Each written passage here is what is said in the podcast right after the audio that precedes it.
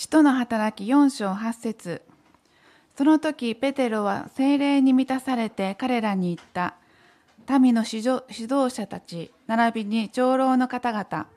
私たちが今日取り調べを受けているのが一人の病人に対する良い技とその人が何によって癒されたのかということのためなら皆さんもまたイスラエルのすべての民も知っていただきたい。この人が治ってあなた方の前に立っているのはあなた方が十字架につけ神が死者の中からよみがえらせたナザレ人イエス・キリストの名によることですあなた方家を建てる者たちの捨てた石それが要の石になったというのはこの方のことです。この方以外には誰によっても救いはありません。天の下でこの皆の他に私たちが救われるべき名は人間に与えられていないからです。彼らはペテロとヨハネの大胆さを見、また二人が無学な普通の人であるのを知って驚いた。また二人がイエスと共にいたのだということも分かってきた。そして癒された人が二人と一緒に立っているのを見ては返す言葉もなかった。ペテロとヨハネ逮捕です。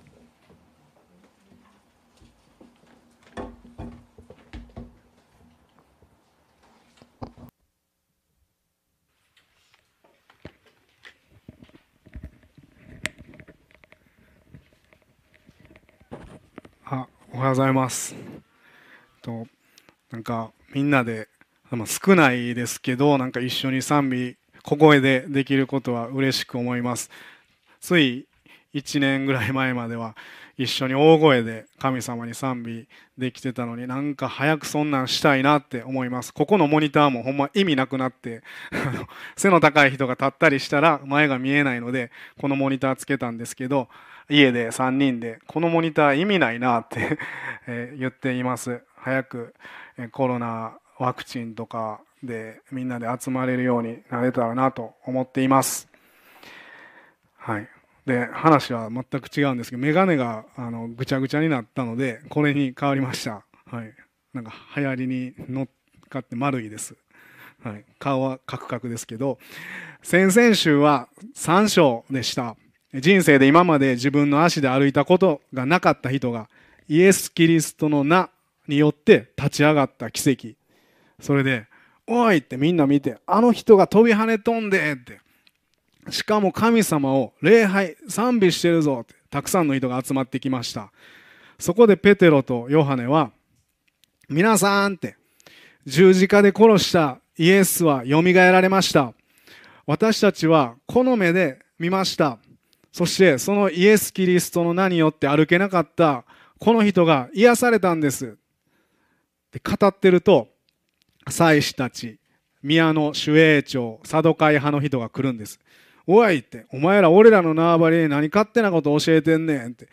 俺らはモーセが書いた、まあ、サドカイ派っていうもんやけどな5つの書しか信じてない認めてないねん。何が復活や？復活なんてないし永遠もないし悪魔もおらん天使もおらんもうお前ら逮捕やってで2人は捕まりました教会ができて初めての迫害です。どうやってその時過ごしたと思いますか？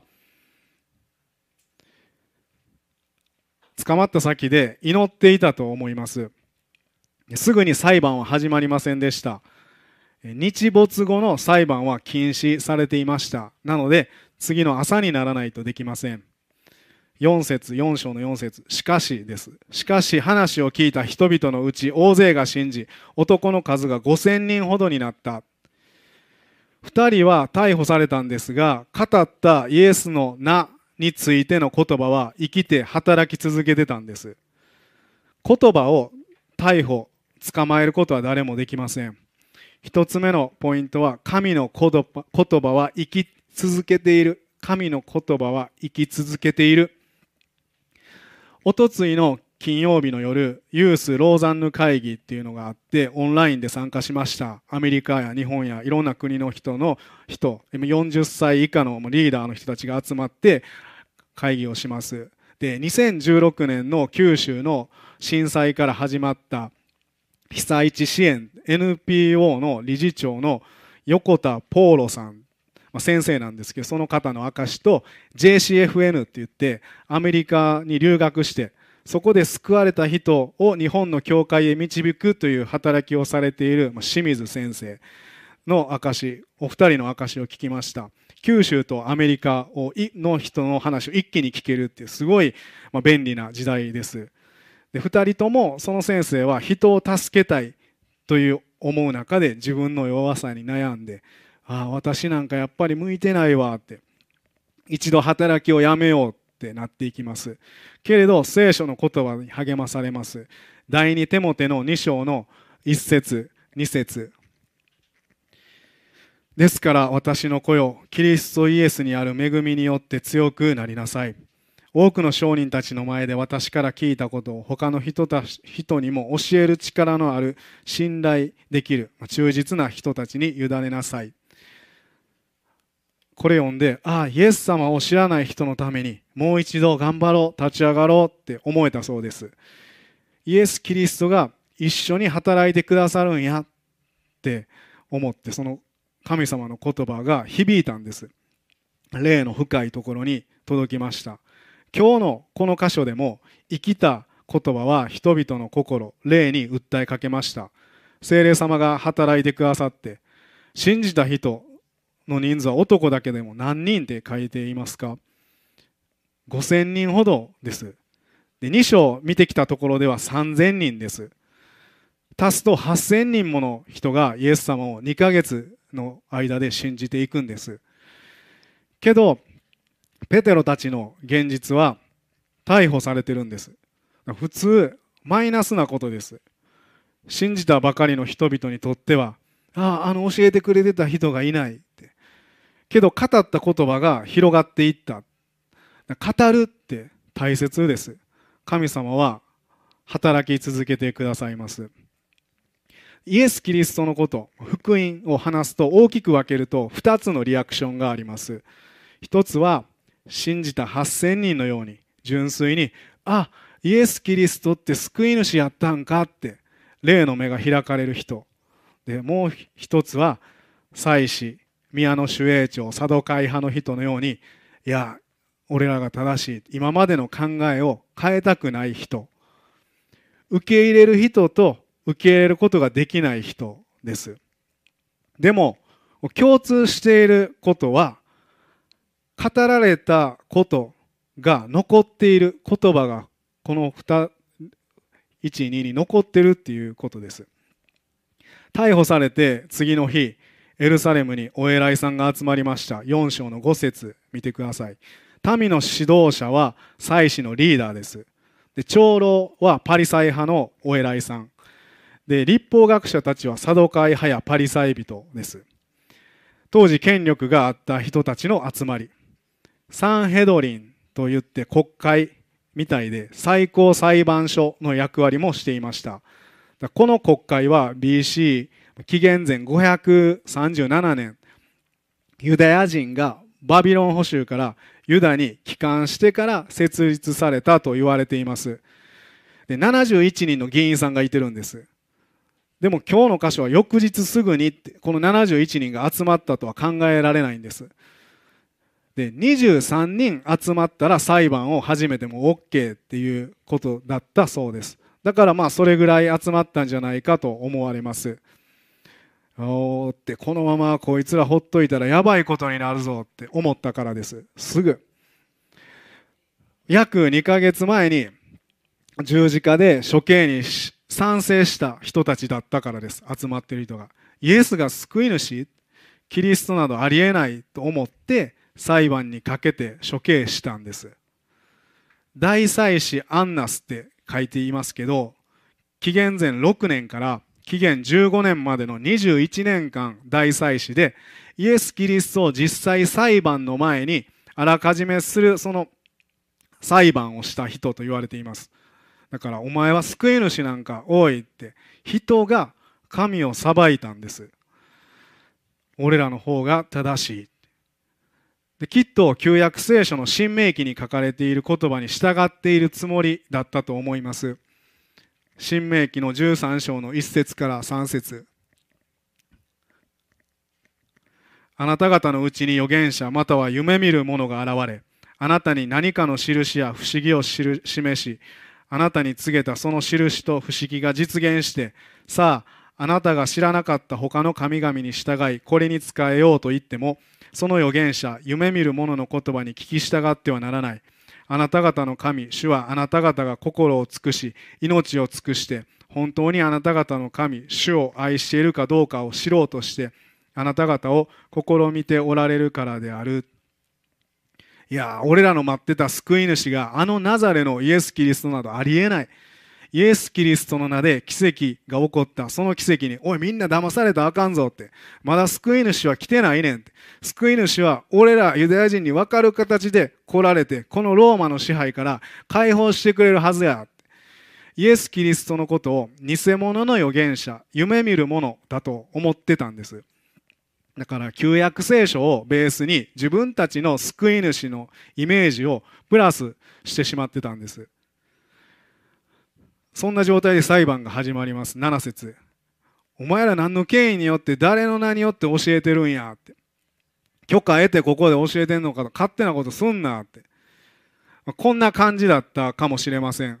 半円形の部屋で、1が大祭司、2が議員さん、3が被告人、今日で言ったらペテロとヨハネ、4は事務官。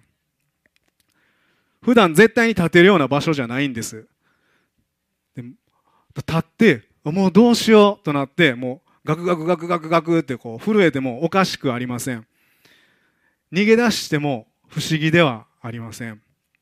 なぜなら、ペテロは2ヶ月前、イエス・キリストが十字架にかかる前、キリストを否定して逃げた人物です。しかも、さらに今日はこの裁判に、キリストを殺すための裁判に参加していた大祭司カヤパもいるんです。だからたった瞬間、あ、俺もう殺されるかもしれへん。そういう空気です。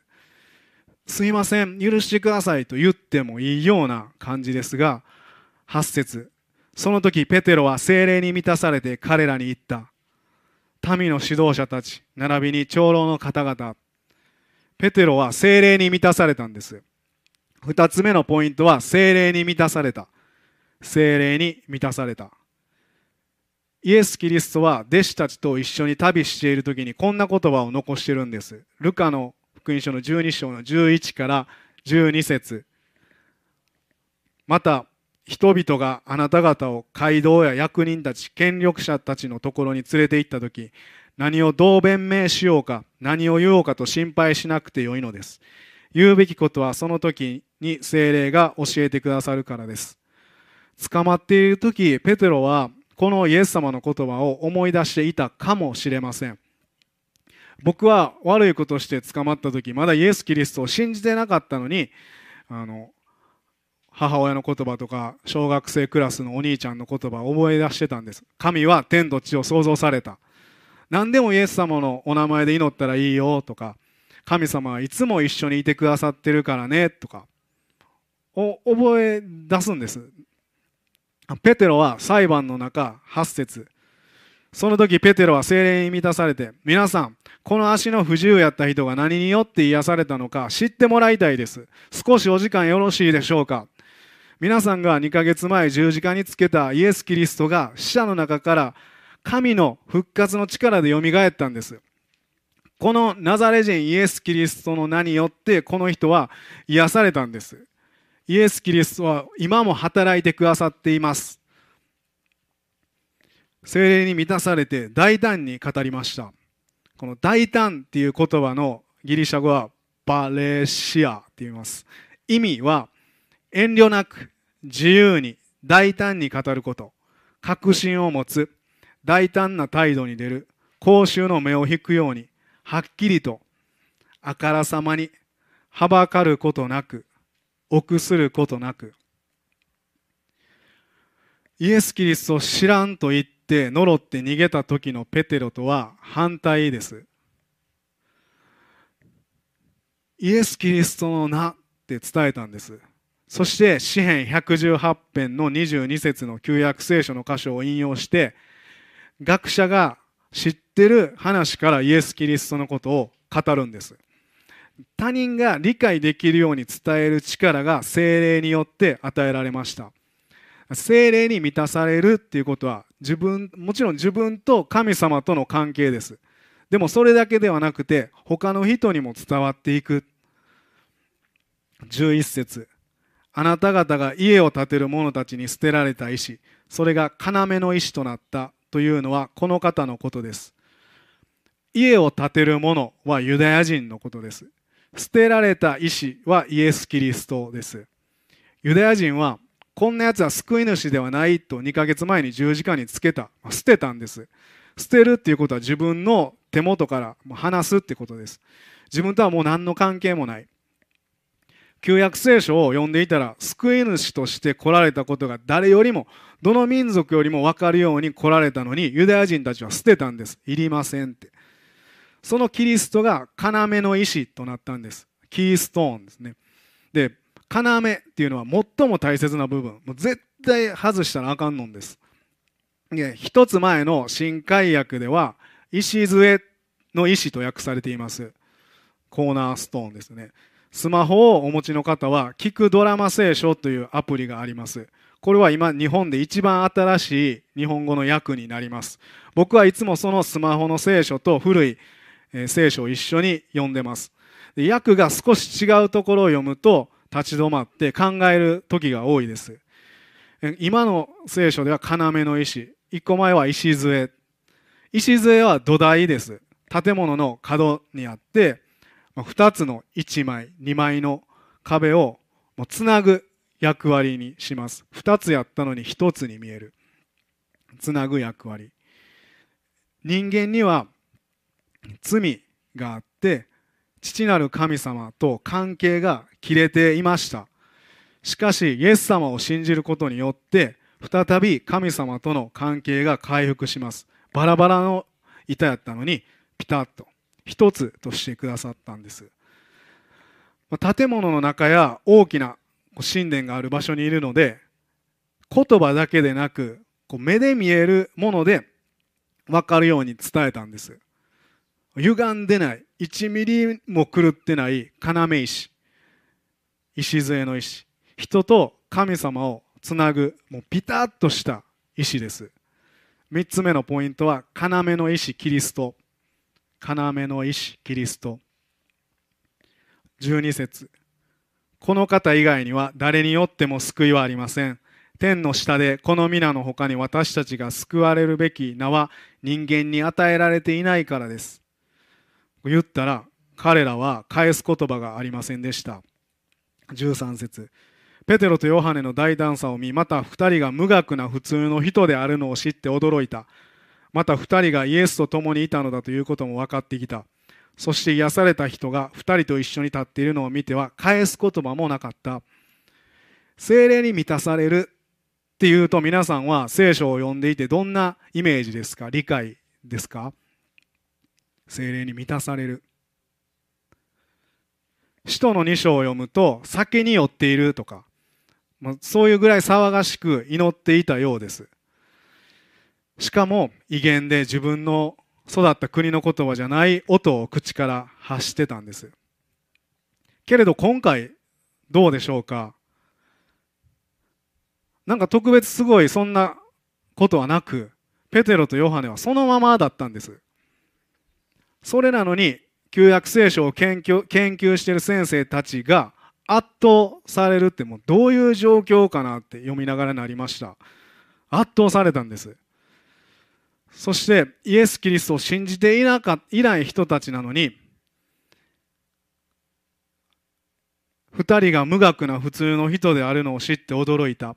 また2人がイエスと共にいたのだということも分かってきた。無学な普通の人であるのを知って驚いたけどイエスと一緒にいてたんやって分かってきたんです。イエスと共にいたのだって過去形ですよね。過去形でもイエスが一緒にいたっていうことが分かるほどの力が精霊によって与えられたんです。けれどどう考えてもペテロとヨハネが信じるイエス・キリストは過去形の神様じゃないんです。捕まった時も2人立たされて尋問を受ける時も一緒にいてくださっています。だからイエス様を信じている私たちは共におられたの過去形じゃないんです。今も共にいてくださる。あの時だけおられたじゃなくて今も ING です。ずっと。足が癒された人もこういるのを見て返す言葉がなかったもう人間の権力や人間の裁判決め事ではイエス・キリストの名を消すことができない出来事になっていったんです。広がっていった。でいつも会ったらふざけてこう笑いの話を届けてくれる29歳のカズマ君っていう子がねこの間日曜の礼拝の後ホープチャペルに来てくれたんです。でいつも聖書の話をせんともう祈らんとただガハガハ笑って帰る人なんです。でもその時は小さい頃から大人になるまでの出来事を話してくれたんですその時。たこ焼き食べながら。僕ポン酢のやつ美味しかったですけど、ま僕話してくれたんですよ。安坂さん僕ね。お父さん早くに亡くなっておかん一人と僕の二人家族なんです。僕二人なんです。母方のおじいちゃんおばあちゃんがクリスチャンだったので僕も教会に行ってたんです。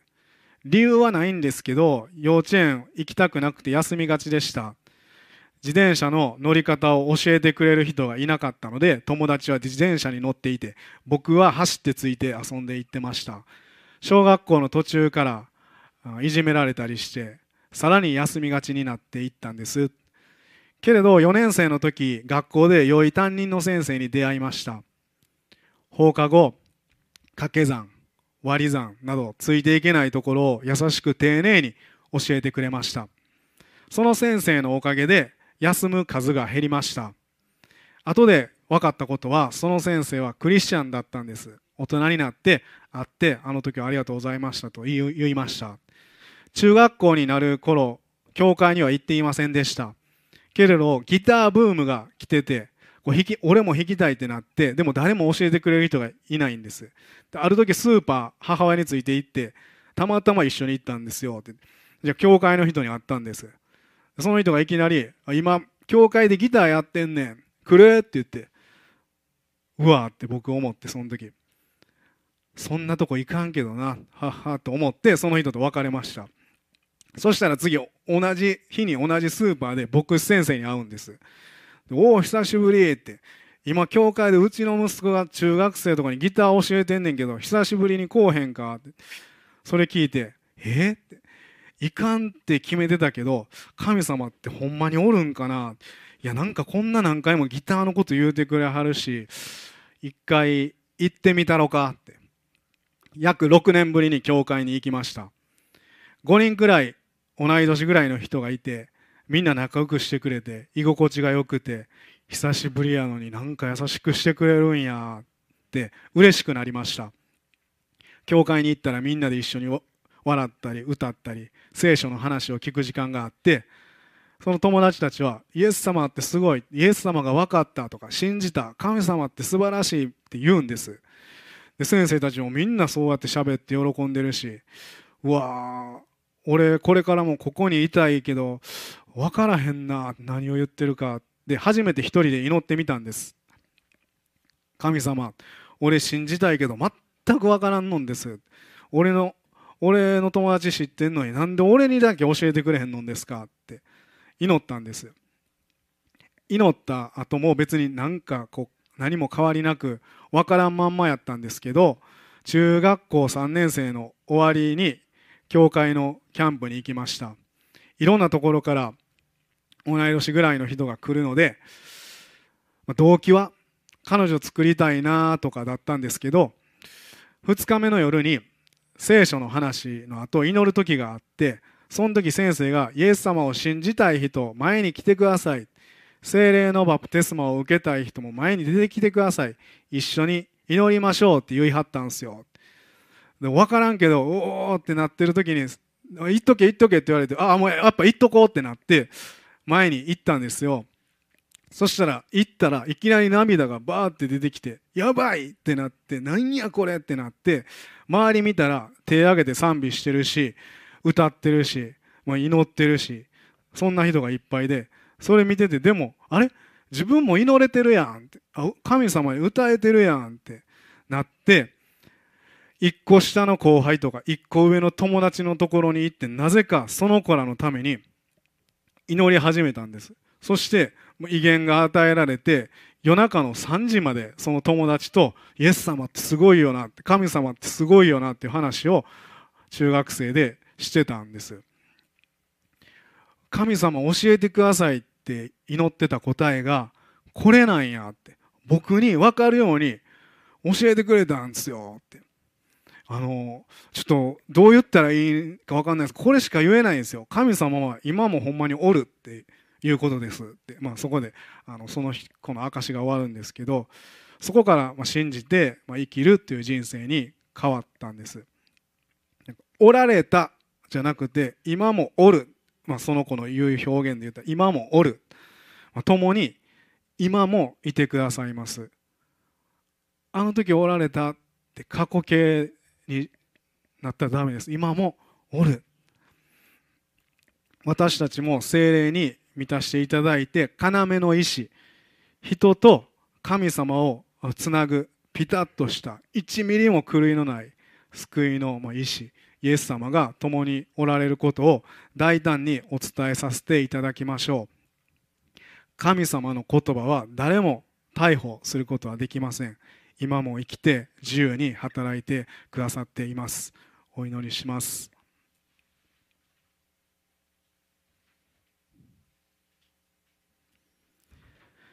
この方以外には誰によっても救いはありません。天の下でこの皆の他に私たちが救われるべき名は人間に与えられていないからです。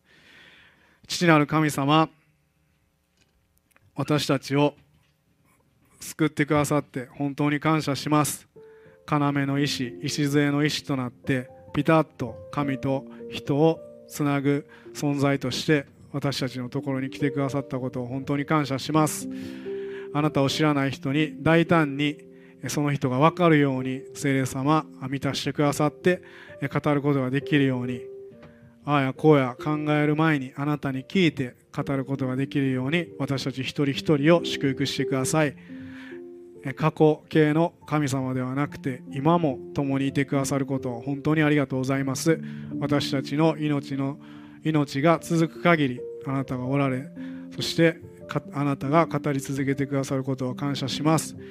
私たちがもうすでに語った福音の言葉が友達や近所の人や家族に届いています。どうぞその言葉をあなたがその言葉が花開いてその人が信じる日が一日も早く来るように聖霊様働いてください。お願いします。あなたに信頼してイエス・キリストのお名前によってお祈りします。アーメン。それぞれお祈りしましょう。